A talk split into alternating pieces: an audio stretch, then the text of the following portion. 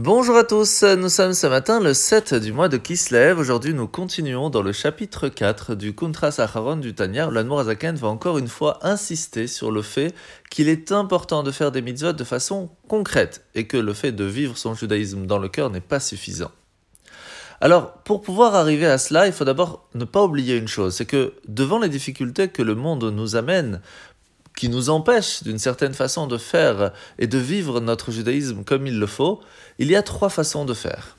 Il y a le style moussard, ce qui veut dire étudier, comprendre, ressentir comment est-ce que la matérialité autour de nous va nous empêcher de nous rattacher à Dieu.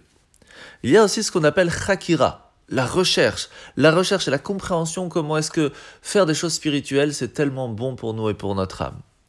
Et puis il y a la chassidoute c'est réussir à se rappeler, à comprendre qu'il y a dans la matérialité quelque chose d'extraordinaire, une étincelle divine qui va nous permettre d'aller même encore plus loin que simplement vivre dans une vie spirituelle. Et c'est ce que l'Admorazaken va nous expliquer aujourd'hui. Il faut savoir qu'un humain, pour pouvoir vivre, a besoin de manger des végétaux, des animaux, et même à un certain moment des minéraux. Pourquoi est-ce qu'il aurait besoin de choses qui sont plus basses que lui pour pouvoir réussir à continuer à vivre?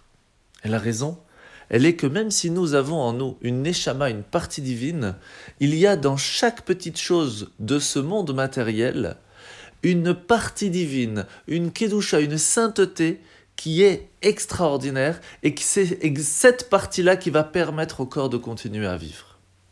Et c'est pour cela que à Kadosh Baruch Dieu nous dit Sache que ton but dans le monde va être de retrouver ces parties, ces étincelles de spiritualité qui se trouvent dans chaque petite chose de ce monde, et en y faisant une bénédiction, en l'utilisant pour quelque chose de plus spirituel, tu réussiras à l'élever à un niveau plus grand, et c'est ce que j'attends de toi. La mitzvah de ce matin, c'est la mitzvah négative numéro 141. C'est l'interdiction de manger du blé, de l'orge ou autre, du maaser qu'on devrait donner normalement au Lévi, en dehors de Yerushalayim. Mitzvah négative numéro 142, l'interdiction de boire du vin qui est normalement du Maaser en dehors de Yerushalayim. Même chose pour mitzvah négative numéro 143, l'interdiction de manger ou de boire de l'huile d'olive qui est normalement prévue pour le Maaser en dehors de Yerushalayim.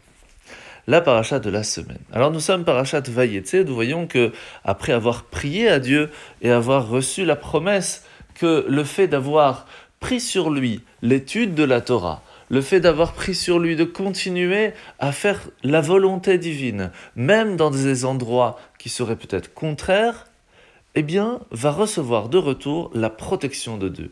À ce moment-là, il est marqué d'un pas léger, Yaakov partit vers le pays du peuple qui vivait à l'est. D'un pas léger.